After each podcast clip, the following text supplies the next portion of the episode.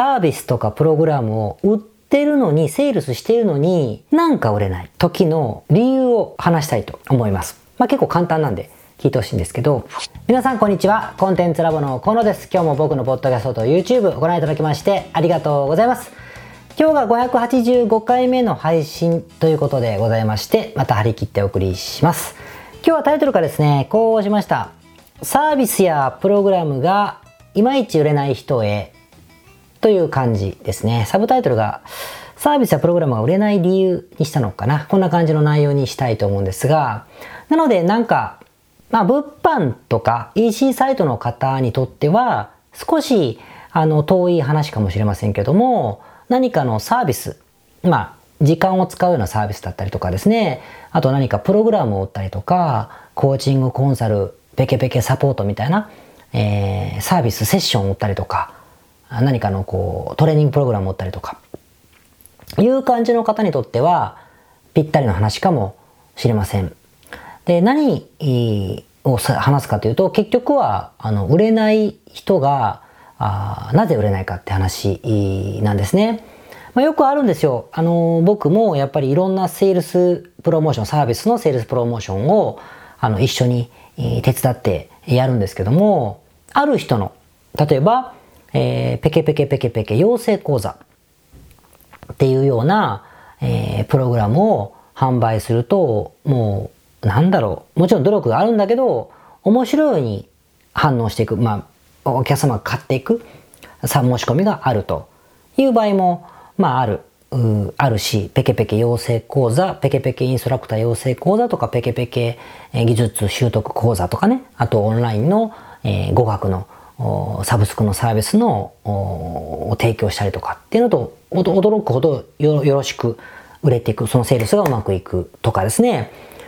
いうことはよくあります。あと、コンサルティングだったり、コーチング、ライフコーチングの継続セッション、毎月何万ももらうようなものだとしても、申し込みが一定数セールすれば必ずあるというふうにうまくいくことももちろんありますよ。まあ、仕事ですからね、あるんですけども、一方で、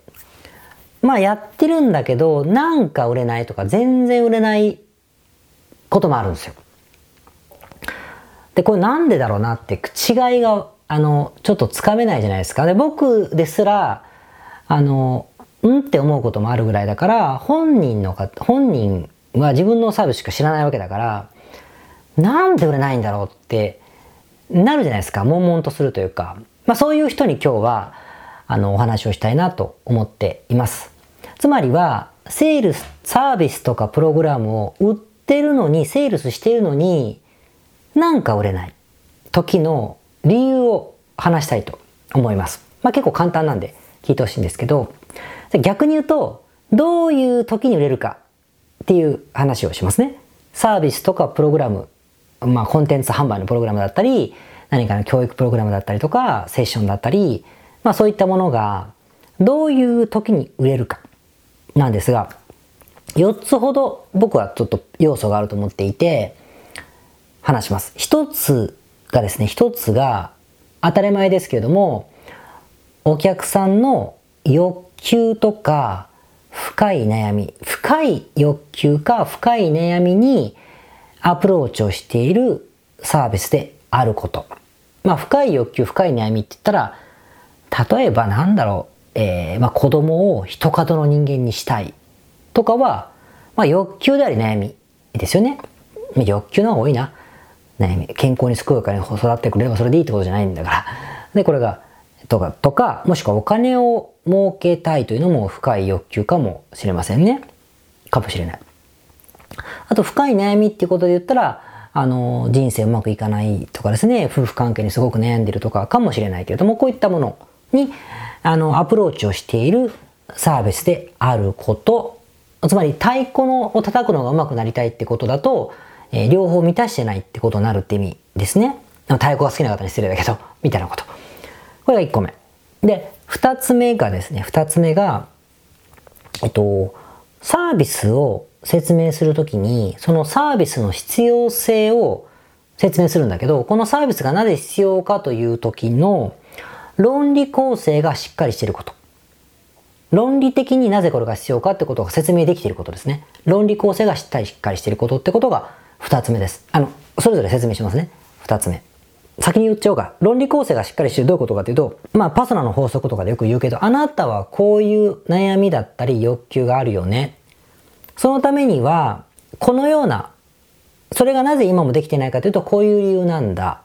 こういう理由なんです。で、それを間違わないために、どのようにすれば正しくあなたの欲求を満たせるか、もしくはどのようにすればあなたの悩みが解決できるかっていうのは本当はこういう理由なんです。それはなぜかというとこうなんだという、まあ、説明もして。解決策はこういう解決策が必要なんだと。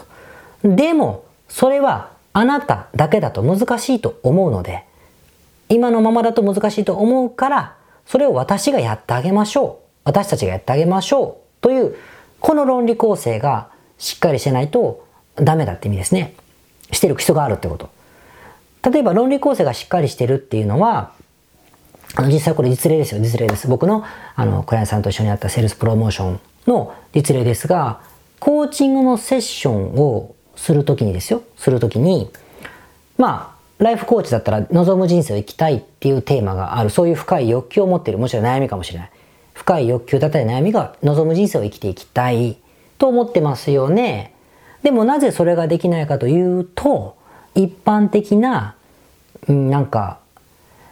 目標を決めるとか、アファーメーションとか、宇宙とかわかんないけど、なんか好きなことするとか、えー、ね、えー、周りの目を気にしないとか、えー、人生の目的を考えるとか、えー、逆算しろとか、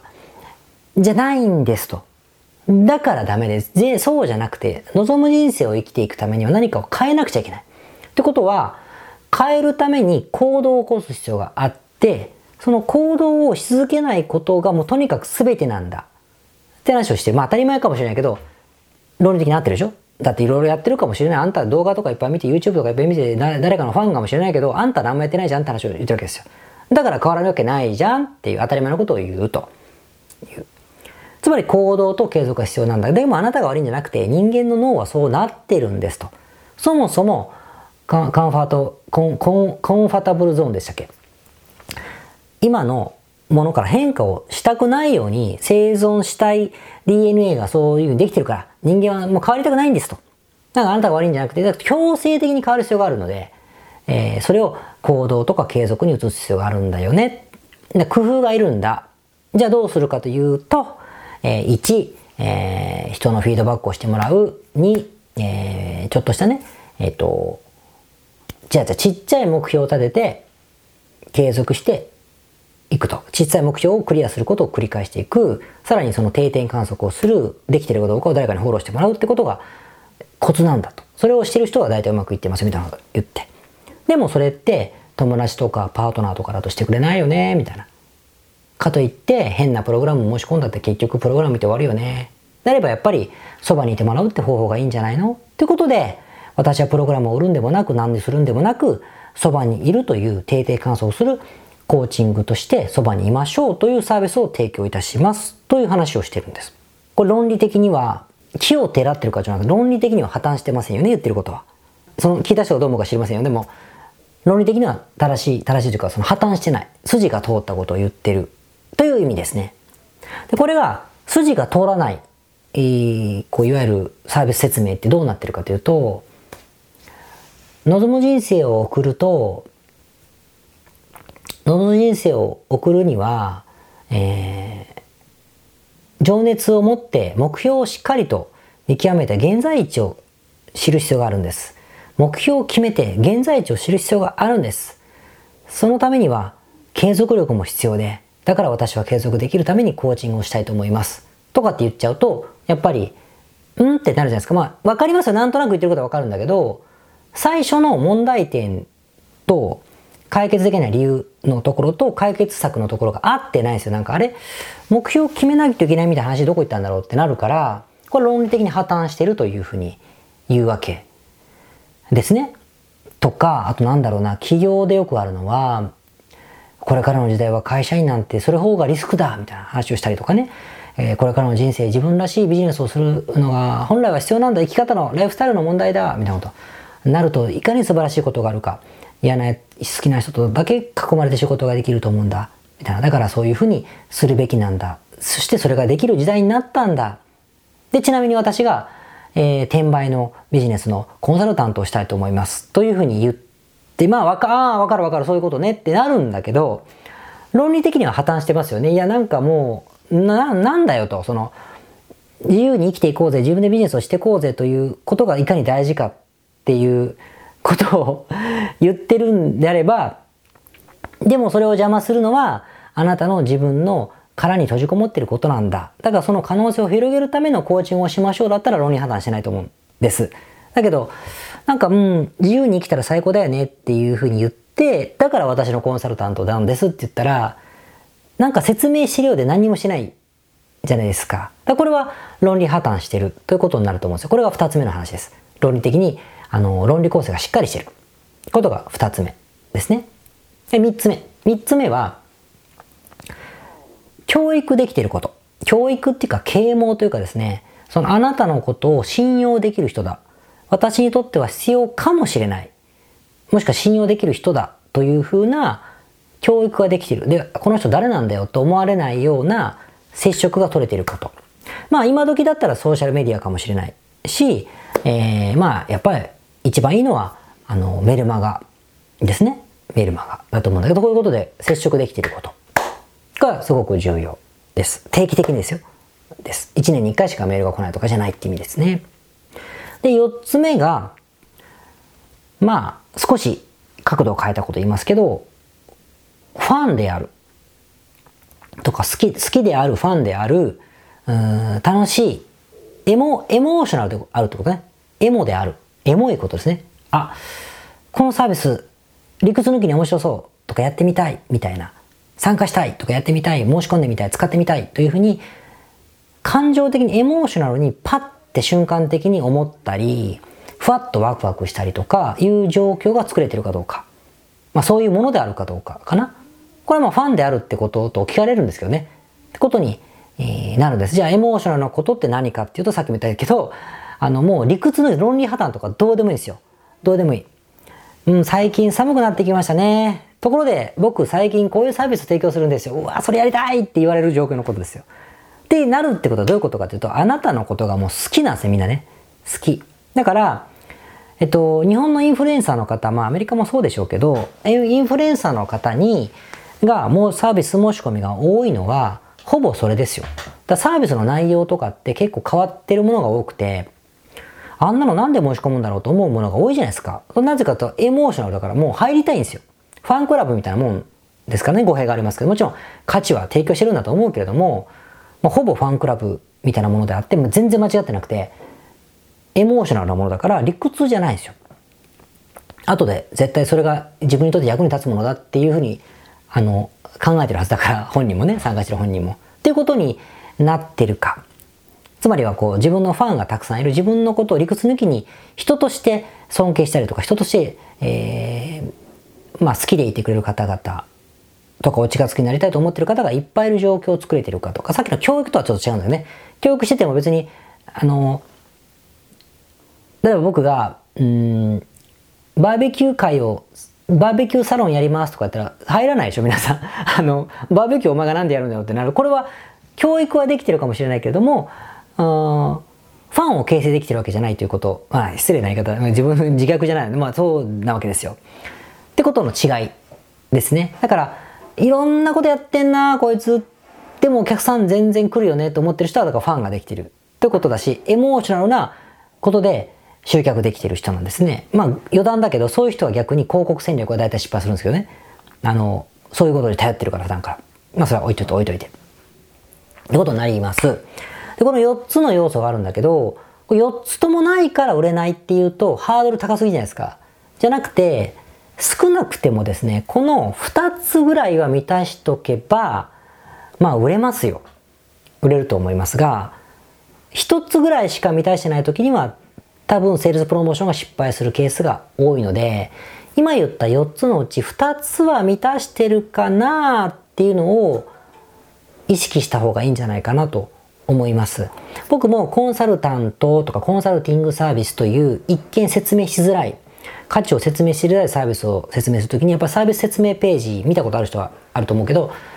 この論理構成はすごく気をつけてるしまあ本当のこと書いてるつもりですけど論理構成はすごく気をつけて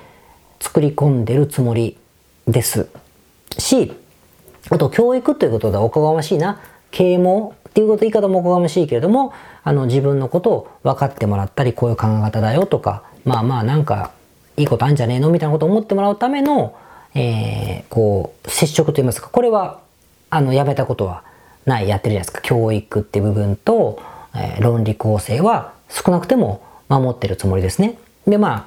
三つ目四つ目のその欲求については、まあ、商売うまくいきたいっていうのは根源的な欲求だから、まあ、これは僕は救われてる。選んでるサービスが救われてると思うから、三つ目も、まあ、多分、クリアしてる。で、僕にとって四つ目のファン、エモっていうのは多分、あんまり良くないですね。このおっさんにはなかなか難しい。というのはもう分かってますから。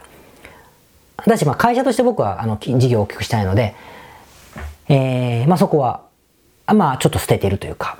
部分もあるけど、まあ、3つは満たしているだろうと思うから、商売になってるんだと思うんです。だこういうふうにみんな考えていただいて、メルマガちゃんと送ってるかなとか、論理構成しっかりしてるかなとか、えー、欲求とかね、えー、欲望にちゃんとアプローチしているテーマかなというのは、ちょっと気にしていただけると、さっきのセールプローションでバーンって当たる人と、なんか売れないなと思う差は分かってくるんじゃないかなという話です。どうですか？常識でしょうか？あの、意外とね、それが抜けてる場合が多いです。まあ悪い例を言うと、人のものをイチャモンつけてもしょうがないんだけど、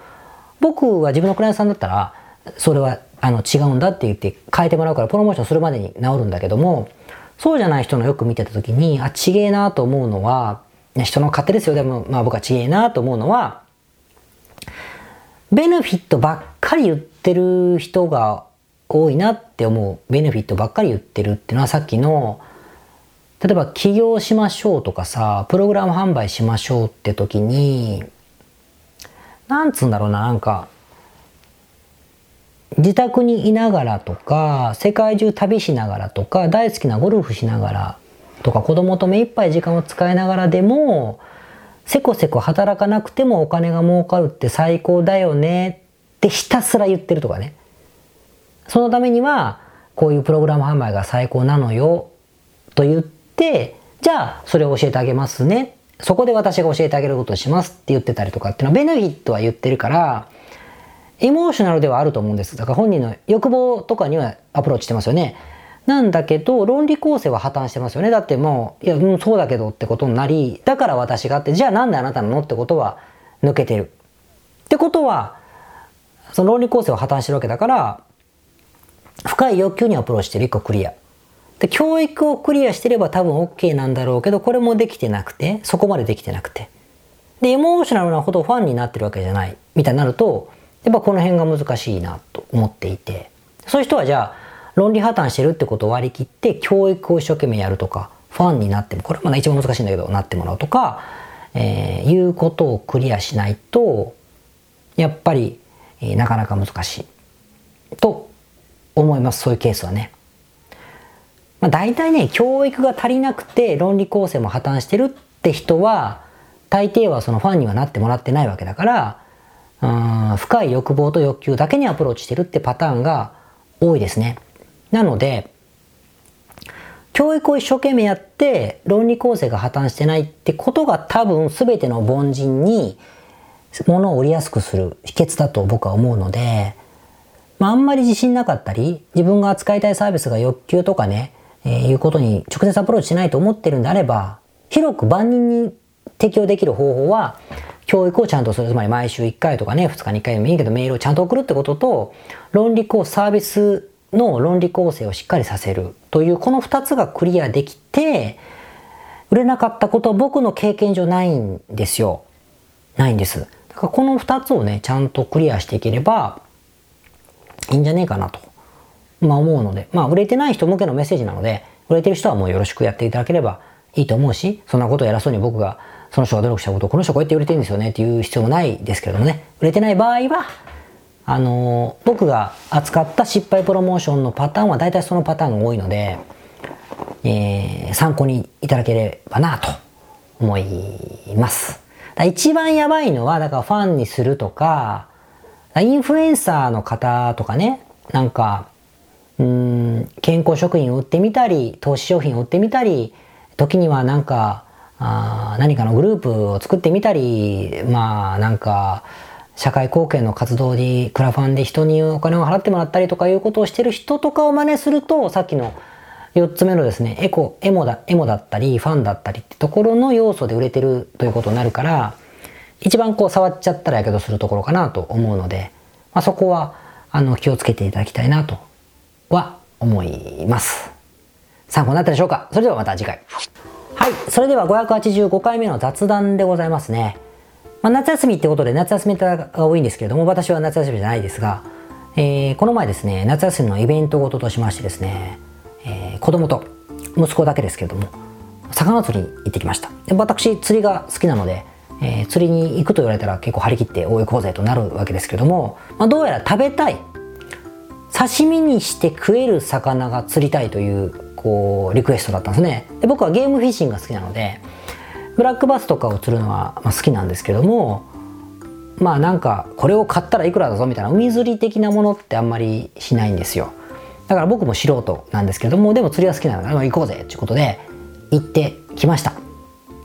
でまあ言ってもね子供と釣りに行くわけで初めてだからやっぱあまり過激なことをしてもいけない。いきなりジームでこうやってこうなんかもうねもうこんなシーラー釣るとかはもう無理じゃないですか。あとシーバスを夜中狙いに行くとかもやっぱ無理だから。じゃあまずはやっぱアジをですねアジとかのライトシロギスとかアジのライトゲームつまり短い竿で軽い仕掛けでちっちゃい魚がいっぱい釣れるみたいなんでたくさん釣れてしかもあの外海に出るんじゃなくて東京湾の中でこうプカプカできるような釣り船が今時やっぱあるんですよね。そういうところに申し込みましてですね行ってきました。であいにくこれ撮影してるの、えー、8月16なんですけども今ってちょうど大雨でしょ？での災害に遭われたところには非常に、えー、不謹慎でございますが行ってきたんですね。あの東京は安全でしたからあの大雨の中行きました。で雨の中でも本人がですねどうする？大雨だけど行くっつったら、いや、行きたいって言うから、じゃあ行こうかっつって、もう大雨ですよ。で、僕、カッパがね、結構古いやつだったから、もうびっしょびしょになって、もうほぼ海に入ってるみたいな。びっしょびしょですよ、もう服の中も。もうパンツも。で、やりました。僕一人で震えてましたけど、まあ、そんな中でやりました。で、まあ、結果的にですね、やっぱさすが船長さんは釣れるとこ釣れてくれますから、あの、いっぱい釣れましてですね、アジが。で、あと、サバとかね。あの、これぐらいのやつですよ。小アジってやつがいっぱい釣れまして。で、本人もねなんかその先日言ったモーターの工作の件とは違って自分でこうコマセを入れてねやってましたから。まあ合ってるんでしょう。んでこう張り切ってこう釣っていっぱい釣って俺はこれが釣れたあれが釣れたっつって23時間の工程が終わりました。でまあ釣り船の人も頑張ったねなんつって。まあ結構ちっちゃい方ですから来てる人の中では。で終わって家に帰ったんですよ。でそっからが大変で。まあそれはいい思い出ですよ。だから釣りが好きになればいいなと思いましたけど今度はですねお親父の、まあ、時間でございまして刺身が食いたいって言うんですよ。でもこんなアジ刺身になると思います？大変じゃないですか。こんなんですよ。で僕はそういう魚釣り好きなくせに魚3枚におろせないんです。もうどうしようと思ってでもたまたまたまたまですねこの前コストコで切れる包丁買ったんですよ。結構切れる包丁買って新品だから新品で大体切れるじゃないですか。あこれもしかしたらと思って YouTube で調べまくったらいるんですねそういうライトタックルで小アジを釣った時に刺身に無理やりする方法を YouTube で紹介する人がいるんですよ。でおいるじゃんと思って見よう見まねでやったらですね23匹失敗しましたけど幸いいっぱいいたんであの刺身にねできました。これぐらいの小アジでほんとね4切れほんとちっちゃい切れが4切れぐらいしか刺身できないですけどしかも下手だしだけどねあのやりましたでもいっぱい魚釣れたから結構ねこういう小皿こう2杯分ぐらいねアジの刺身になりましてですね、えー、何が言いたかったかというとやっぱ釣れたものを自分で食べるということで本人はめちゃくちゃ興奮してたっていうことでよかったということと僕が50を超えて初めて3枚おろしができるようになってですね達成感が半端なかったということです。なのでなんか男性でも女性でもいいですけどそういうの苦手だと思ってる人ね意外とね今 YouTube やっぱ便利で手取り足取り教えてくれますからあの通りやって切れる包丁だったらねできるもんすよ。で実はその僕があのやった時にたまたま石餅が釣れたんです。石餅わかります？タイみたいなこんな白身の。石餅が釣れて結構でかかったんですよ。でこれをね同じ要領でさばいたら簡単なんですよね。でっかい魚の方がで石餅のお刺身もですね非常にあのアニサキスに気をつけながらね作ってとても美味しくいただくことができまして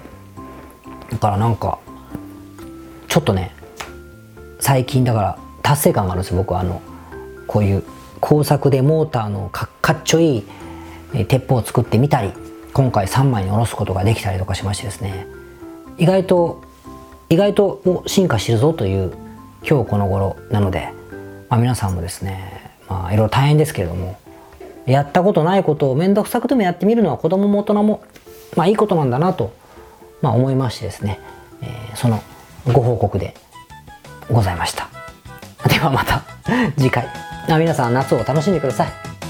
皆さんこんにちは。コンテンツラボの河野と申します。この YouTube チャンネルをご覧いただきましてありがとうございます。え普段は在住の起業家の皆さんにインターネットを使ったビジネスのサポートをさせていただいております。これまで、え約3000人の方々のビジネスのサポートを行い、すべてのクライアントさんの売上総額は300億を超えているぐらいだと思います。えこのチャンネルではそんな経験をもとにインターネットビジネスもしくはインターネットを使った起業について、え詳しく役に立つ情報をお送りするように心がけております。海外においての事例もとても豊富に含んでいますので、日本の方にも適用できることがとっても多いと思っております。ぜひチャンネル登録をして配信をご覧になってみてください。ポッドキャストをお聞きの皆様、こんにちは。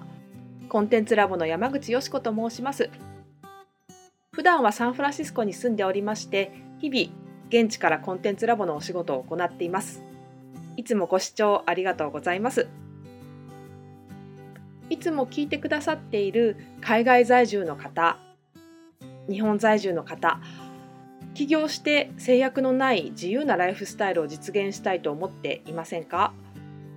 今日はそんな皆様にですねお知らせとお願いがありましてこんな風に最後にお邪魔させていただいています。そのお願いというのはですねコンテンツラボのコンサルティングサービスについて知っていただくということです。で、あのー、番組の中でも河野が時々メンバーさんと呼ばせていただいていることがありますのでご存知の方も多いと思います。起業前の方にはビジネスプランを一緒に考えることから始め起業後の方には集客組織化異業種展開だったりはたまたお金の残し方とかそして望むライフスタイルの実現というところまでですねメールやオンライン通話でのコンサルティングのほかに学べる仕組みとしてあの定期的に私たちの方からコンサルティングを受けていただいているメンバーさん用に教材をあのお配りしたりですね。あと世界各地にお住まいの起業してビジネスの広がりを目指す日本人の方同士とつながれる仕組みを取り入れたりといったコンサルティングやコミュニティ参加が全て入ったサービスになっております。私たちのクライアントさんは7割が海外在住者在住者さんでですね。3割が日本にお住まいの方です。これから起業したい方、すでに起業している方、あとはあの起業して少し時間が経ってもうあの成長期に入られている方皆さんそれぞれあのビジネスのステージはそれぞれですけれどもとても刺激的にご一緒させていただいています。でよく聞かれるのですけれども海外在住ということにかかわらずですね私どもでは日本にお住まいでビジネスを展開している方とかあの起業計画されている方にもお使いいただけるコンサルティングサービスとなっていますのでご安心ください。起業前起業後日本海外とか関わらずプロフェッショナルな支援やコミュニティ参加でもっともっと成長したいとお考えの方におすすめのコンサルティングサービスとなっております。であの知っていただくことがお願いだったのですけれどもここからは皆さんにあのまた別のお知らせになりますがご興味がある方のために河野が世界各都市で実施して大好評をいただいているネット企業ビジネスセミナーを無料で公開しています。まだ何をしていいかわからない方にはどんなビジネスをするべきかすでに何かを始めている方のためにはどのようにビジネスを成長させるのかといったような濃い内容をですね4時間以上でとても詳しくお話ししています。もちろんあのコンテンツラボの強みとして今まであの一緒にサポートして大きくなってきた実際起業されている方たちの生の声も聞けてしまう貴重なものになっています。そしてさらに特別に今回取り下ろした「How to」というものを含めた実践編のセミナーも特別にご覧いただけるようになっております。ネットショップを始めてみたいとかサービス業をしてみたいコンサルティングやコーチング業をやってみたい自分の持っている情報を売ってみたいなどですね全てカバーしている動画セミナーになっています。で先ほども申したように視聴は無料となっておりますので今すぐこのメールの中にある概要のリンクをクリックいただくかコンテンツラボという名前で検索して動画を請求してご覧になってください。